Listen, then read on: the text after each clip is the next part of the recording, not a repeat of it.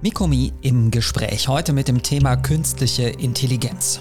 Wie smart ist diese Technologie? Welche Chancen und Herausforderungen stecken drin für Wirtschaft, Arbeit und für uns Menschen? Müssen wir Angst haben oder macht KI sogar glücklich?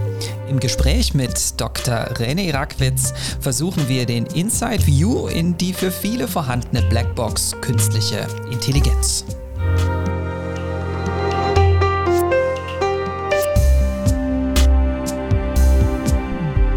Und damit, Herr Rackwitz, sage ich herzlich willkommen zu unserem Gespräch. Ich bin sehr gespannt auf die kommenden Minuten. Schönen guten Tag. Sie sind Vertriebsmitarbeiter eines weltweit agierenden Systemherstellers und Sie beraten Unternehmen vor allem aus dem Bereich Landwirtschaft ähm, zu KI-Anwendungen. Ja, was fasziniert Sie denn ganz persönlich am Thema künstliche Intelligenz?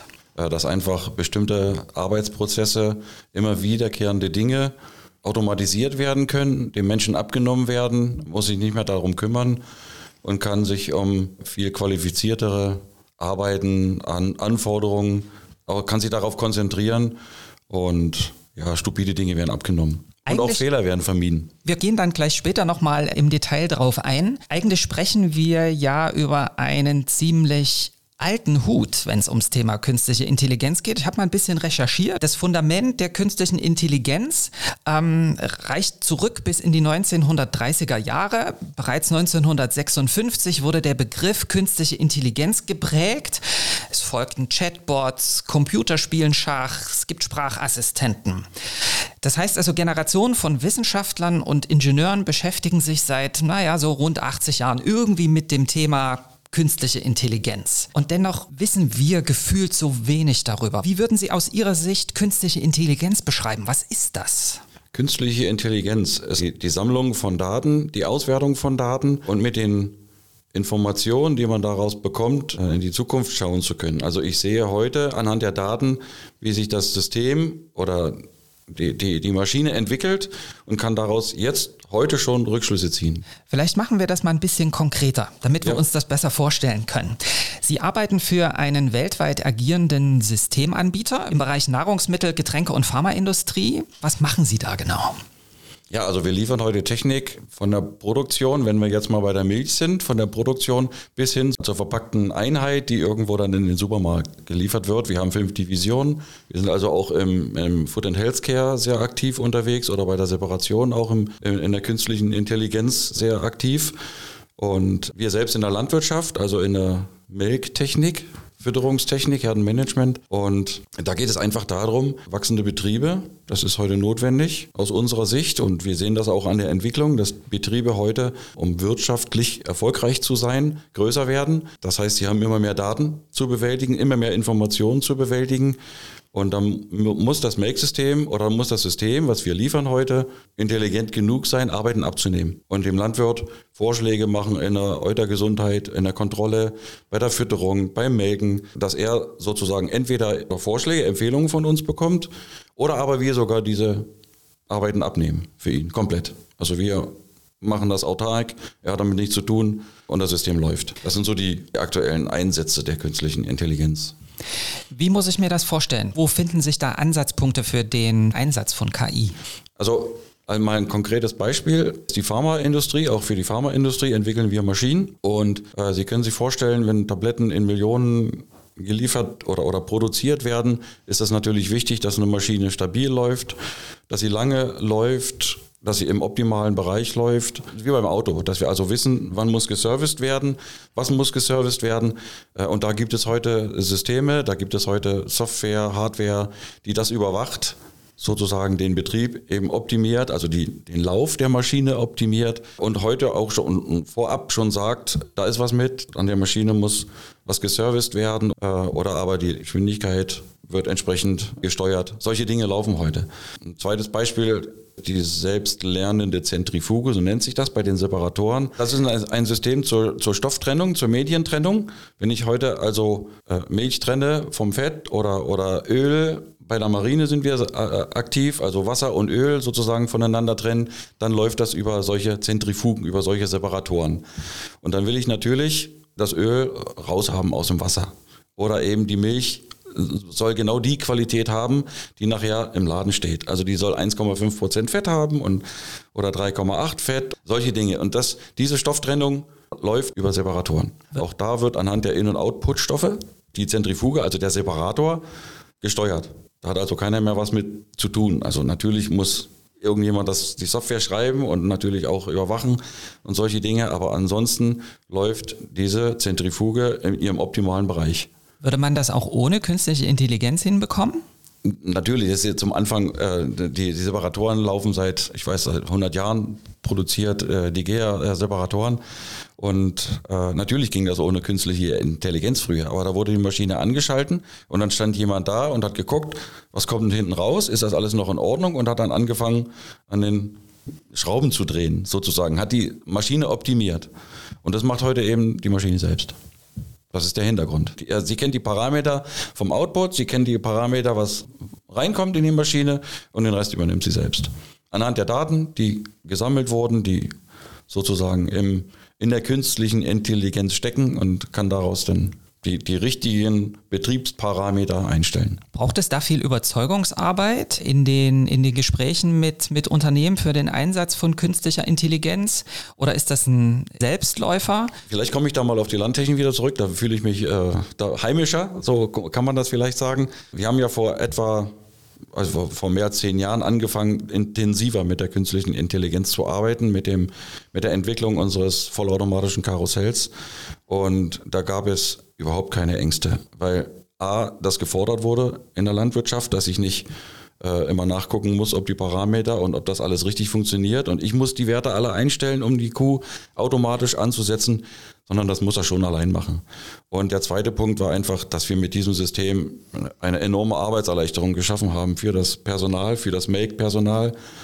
Und dadurch war das ein Selbstläufer. Also da musste niemand überzeugt werden. Sie müssen sich das vorstellen, 500 Kühe, also ein Melkzeug wiegt zwei Kilo, zweimal am Tag melken. Der Melker hat zwei Tonnen in der Hand gehabt.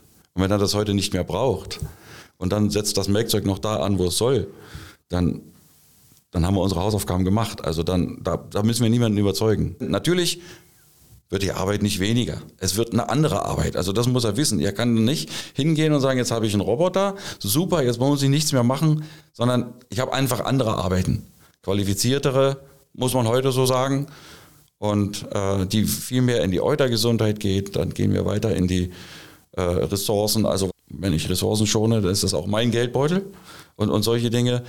Das gehört dann mit dazu. Sie haben im Vorgespräch von der Kuh im Propeller gesprochen und da so ein bisschen vielleicht auch die Hinführung, wie kann man Menschen für das Thema künstliche Intelligenz aufschließen. Erzählen Sie doch mal die Geschichte von der Kuh im Propeller. Also die Geschichte von der Kuh im Propeller ist so, dass ein, ein wichtiger Beamter, möchte ich mal sagen, aus Moskau aufs Land äh, gezogen ist, Anfang der 20er äh, Jahre, so muss man ja sagen, und wollte Bauern davon überzeugen, wie wichtig das Flugwesen wird und dass das auch wichtig ist für die, für die Bauern selbst. Und hat aber in seiner Argumentation die Bauern komplett außen, außen vor gelassen, hat davon erzählt, was das Flugwesen alles kann und ist im Endeffekt dann abgeglitten äh, in die Richtung, was alles schon mit Flugzeugen passiert ist und dass da Tiere in den Propeller gekommen sind und eine Kuh war dabei und dann fragten dann die Bauern, ja auch Pferde? Ja, sagt er ganz stolz, auch Pferde. Also im Endeffekt, äh, er wollte den Bauern eigentlich was Modernes beibringen, hat aber diesen Nerv in der Beratung überhaupt nicht getroffen und die Bauern haben dann einfach nur geglotzt und haben gesagt, das ist nichts für uns. Also wenn ich, jetzt sind wir wieder eigentlich bei dem Punkt oder die, die Schleife rückwärts, wenn ich künstliche Intelligenz beraten möchte, das ist ja was Neues und was Neues äh, ist schon immer mal mit Skepsis verbunden. Das war bei den Bauern auch so. Und ich muss den, wenn ich den Nutzen nicht rüberbringe, dann geht das nach hinten los. Dann fahre ich wieder los und ich habe, er sollte ja ein paar Rubel sammeln fürs nächste Flugzeug und äh, nicht eine Kopeke mitgebracht, im Endeffekt nach dem Gespräch, sondern ist einfach nur losgefahren und hat gesagt, die Bauern sind zu blöd, die raffen das noch nicht. Und ja, das ist unsere Aufgabe, wenn künstliche Intelligenz da ist, die dann auch richtig rüberzubringen und den Nutzen dann eben darzustellen. Welche Voraussetzungen müssen denn aus Ihrer Sicht in einem Unternehmen gegeben sein, damit KI-Projekte erfolgreich sein können? Wir müssen erstmal genau zuhören, was der Markt braucht. Das ist das Allerwichtigste äh, um nicht zu entwickeln, was toll ist, sondern so, sozusagen was gebraucht wird, also was wirklich vom Nutzer, das betrifft ja nicht nur die Landwirtschaft, sondern das betrifft ja alle Bereiche. Ja, wir reden von künstlicher Intelligenz, aber da muss natürlich auch vorher menschliche Intelligenz davor sitzen. Und was, was aus meiner Sicht auch wichtig ist, dass man, wenn man über solche Dinge spricht, dass man sich wirklich auf Daten konzentriert, die zwingend notwendig sind. Denn alles, was ich sonst ja, hinterlege oder sammle und ich brauche das gar nicht, kostet auch Ressourcen. Also äh, ich muss Daten speichern, die Speicher brauchen Energie, die brauchen Kühlung und sonst irgendwie was. Also äh, das sind so Dinge und ich brauche die nachher gar nicht. Also das ist, das ist die Kunst, sag ich mal, in der Entwicklung zu gucken, was brauche ich tatsächlich für Daten, was lasse ich einfließen, was nutze ich und was lasse ich weg. Also was, was brauche ich gar nicht. Wir hatten gerade über Einsatzbereiche aus der Landwirtschaft gesprochen. Das ist das Feld, wo Sie auch im, im Unternehmen tätig sind. Was sind denn aus Ihrer Sicht Einsatzbereiche auch in anderen Branchen? Also ich bleibe mal jetzt bei der Landwirtschaft, weil für mich das Metier ist, wo ich mich weiter bewege. Wir haben heute Hightech-Schlepper, die im Endeffekt auch, ich sag mal, mit einem Joystick gesteuert werden. Wir haben und entwickeln selbstfahrende Mähdrescher, die also unterwegs sind und genau auch da aufgrund In- und Output sozusagen Geschwindigkeiten, Dreschverhalten und solche Dinge äh, gesteuert werden, mal im ganz groben. Also da ist schon in der gesamten Landwirtschaft absolut Bewegung und künstliche Intelligenz im Einsatz. Es betrifft also sozusagen vor allen Dingen so ein Stück weit den, den technischen Bereich. Nun gibt es ja trotzdem Vorbehalte. Muss man Angst haben vor künstlicher Intelligenz? Also für mich nicht, sage ich mal so, ob da Ängste berechtigt sind oder nicht. Natürlich braucht jede künstliche Intelligenz äh, gesellschaftliche Akzeptanz. Denken wir mal nur an die Gentechnik. Die gesellschaftliche Akzeptanz muss bei der künstlichen Intelligenz genauso da sein, weil äh, das Wort steckt drin, das ist künstlich, nicht menschlich. Das, also natürlich menschlich, aber es ist schon künstlich. Es ist ein, im gewissen Sinne selbstarbeitende Systeme sind das, äh, auch wenn sie für einen Menschen in irgendeiner Art und Weise nutzbar sind. Also zum Beispiel selbstfahrende ist ja nicht nur Mähdrescher, ist ja, wir, wir hören in der Presse ganz viel mittlerweile über die ersten selbstfahrenden Busse. Das muss, das muss akzeptiert sein. Also so, ansonsten steht da was rum, weil wenn es nicht, wird es nicht genutzt. Das ist für mich ganz wichtig. Nutzen, hatte ich gerade gesagt. Und ganz wichtig ist natürlich diese, der ganze, das ganze Thema Nachhaltigkeit, Ressourcen. Das, das wird ganz wichtig, weil äh, wir haben nur den Erdball. Zum Thema Nachhaltigkeit kommen wir gleich nochmal. Sie hatten gerade von Nutzen gesprochen und der Bedeutung von gesellschaftlicher ähm, Akzeptanz. Was braucht es denn Ihrer Meinung nach heute und in Zukunft, um den Einsatz von künstlicher Intelligenz weiter äh, voranzutreiben? Vorausgesetzt ist, ist nutzenbezogen. Die, das ist halt dieser Fokus äh, immer wieder, ich muss das immer wieder so sagen, wir, wir, können entwickeln, was wir wollen. Wenn das niemand haben will, ist es, ist es sinnlos, nutzlos. Ich komme immer wieder auf das, auf das Thema. Es muss akzeptiert werden. Äh, also nicht nur der Nutzen selbst, sondern die künstliche Intelligenz selbst muss, muss akzeptiert sein. Aber das, was ich sehe, ist einfach, dass auch der Mensch als solcher, ich, ich sage das mal so, der möchte, dass es ihm immer besser geht. Das geht Ihnen so, das geht mir so. Und, und daraus ergeben sich schon bestimmte Dinge. Wir sind in der Landwirtschaft äh, aktiv und da kann, darf man ruhig wissen, dass jeden Tag mindestens zweimal gemolken wird. Samstag, Sonntag, Feiertag. Machen Sie heute das Radio an, wie oft hören Sie Work-Life-Balance? Und das will man natürlich auch in der Landwirtschaft. Und das sind so die Forderungen, die an uns kommen. Und daraus ergeben sich die nächsten Schritte. Und die nächsten Schritte für mich haben zwangsläufig mit künstlicher Intelligenz zu tun. Das ist der, der menschliche Antrieb, der uns dahin bringt zur künstlichen Intelligenz. Also die Kombination von menschlichem Antrieb und von Nutzen und Wirtschaftlichkeit und Prozessoptimierung ist eigentlich der beste Nährboden, den man für künstliche Intelligenz finden kann. Würde ich heute so sehen. Also ich sitze heute hier und Sie fragen mich danach und dann würde ich das heute so sehen, ja. Thema Nachhaltigkeit hatten Sie schon angesprochen. Sind denn künstliche Intelligenz und Nachhaltigkeit und jetzt in großen Anführungsstrichen, äh, Best Friends? Ja, ich sehe das so. Absolut. Jetzt komme ich mal wieder zurück auf unseren, auf unseren Bereich. Wenn uns das gelingt, mit künstlicher Intelligenz zum Beispiel äh, das Melken schneller zu machen, dann kann ich mit derselben Maschine, die ich jeden Tag zweimal reinigen muss, das gehört dazu, ich will ja auch Qualitätsmilch liefern, äh, dann ist es schon eine Frage, wie viel Milch ich mit dieser Maschine melken kann. Unter Einsatz bestimmter Wasser, Energiemengen und so weiter. Also habe ich äh, zwei Tonnen am Tag mit der Maschine oder zweieinhalb Tonnen am Tag mit denselben Ressourcen, die ich dafür brauche. Das ist zum Beispiel ein Punkt. Ein weiterer Punkt ist Fütterung. Intelligente Fütterung, da, da gehen wir gerade in die Richtung, marschieren wir gerade, äh, ist ganz wichtig für Tiergesundheit. Tiergesundheit ist ganz wichtig für Langlebigkeit. Wir haben da mit Medien zu tun, die müssen verarbeitet werden und die gehen natürlich auch an die Umwelt. Und je mehr, äh, je gesünder Kühe sind, je älter sie werden, je mehr Liter sie äh, produzieren pro Lebenstag, desto weniger Kühe haben wir natürlich äh, im Stall, auf dem Planeten oder wie auch immer und haben trotzdem unsere Milch. Also auch da in, in, im Bereich Ressourcen kann man, kann man auf jeden Fall was machen. Und dann haben wir auf der anderen Seite ja auf jeden Fall noch die Prozesse, die damit sozusagen auch in einem engen Zusammenhang stehen. Prozessoptimierung durch künstliche Intelligenz spart am Ende ja unter Umständen auch Energieressourcen beispielsweise. Ja, absolut. Wir, das machen wir zurzeit oder wir führen, das führen wir zurzeit ein, wenn Tiere behandelt werden müssen. Es gibt auch mal Tiere, die krank werden. Wir werden auch mal krank und wir müssen behandelt werden. Äh, dann darf die Milch natürlich nicht in Verkehr. Also wird die abgetrennt. Und danach muss die Melkanlage gereinigt werden, dass die nächste Milch, die wiederkommt und in den großen Tank geht äh, für die Molkerei, dass die auch wieder sauber ist. Äh, und bis dato war das so, dass die nach jeder Kuh gereinigt werden musste. Der Roboter musste nach jeder Kuh gereinigt werden. Äh, mit einem, jetzt bin ich wieder dabei, mit einem intelligenten Gruppen- und Stallmanagement kann ich das heute so realisieren, dass diese Tiere hintereinander weggemolken werden und nur einmal gereinigt werden muss. Natürlich brauche ich denjenigen auf dem Betrieb, der mir sagt, äh, jetzt sind die Tiere dran. Aber dass die jetzt nicht jedes Mal gespült werden muss, die Anlage, das ist dann wieder unser Job. Also wir stellen wieder fest, automatisch, da kommt die nächste, da kommt die nächste, alles klar, äh, ich muss nicht spülen, das kann ich mir sparen. Der Prozess wird schneller, ich kann mehr Kühe melken, ich brauche weniger Wasser, ich brauche weniger Energie, also Strom, Heißwasser. Das ist wieder der Nutzen, wo der, wo der Landwirt sagt, wo der Nutzer sagt, das nehme ich, das brauche ich, das kann ich gut gebrauchen.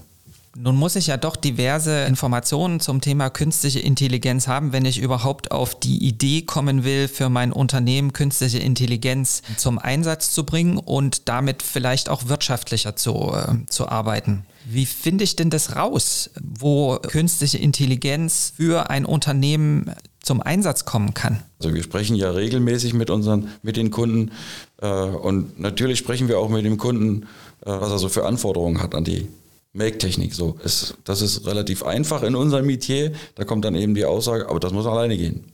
Also ich brauche das und das, aber das muss alleine gehen. Da will ich mit, nichts mit zu tun haben. Und, und das ist so dann der Anspruch. Und da, daraus kommen, äh, und das ist dann wieder unser Job. Der Landwirt braucht das. Wie bekommen wir das so hin, dass es von alleine funktioniert? Das sind so die, ja, ich, ich bringe das mal ganz weit runter, also nicht, nicht hochtrabend und das ist das Gespräch, das ist dieses Feeling auszufinden, was, was wird heute gebraucht und das dann anzupacken. Natürlich äh, sind wir dann auch gefordert. Es ist eine Zusammenarbeit äh, zwischen Markt, zwischen Technik, zwischen Entwicklung und natürlich wieder mit dem Kunden, wenn solche Dinge entwickelt wurden, dann müssen wir raus ins Feld. Wir haben, dafür haben wir Testbetriebe und mit denen werden solche Dinge dann auch wieder auf Herz und Nieren geprüft, auf die Praxistauglichkeit. Wenn ich das Gespräch so ein Stück weit Revue passieren lasse, macht Sie künstliche Intelligenz glücklich? Also sagen wir mal so, ich nutze künstliche Intelligenz, wo ich sie benötige und wenn sie mir hilft, macht sie mich glücklich, weil ich es dann auch nutzen kann, weil es für mich auch wieder einen Wert hat. Dann sage ich danke für das Gespräch. Wenn Sie mehr über aktuelle Entwicklungen in der Arbeitswelt und Wirtschaft erfahren möchten oder eine Weiterbildung suchen, dann folgen Sie Mikomi in den sozialen Netzwerken oder besuchen Sie uns im Web unter mikomi-institut.de. Dieser Podcast ist eine Produktion des Mikomi Institut für Mittelstandskooperation an der Hochschule Mittweida. Redaktion Franziska Boy, Gespräch und technische Bearbeitung Lutz Schäfer.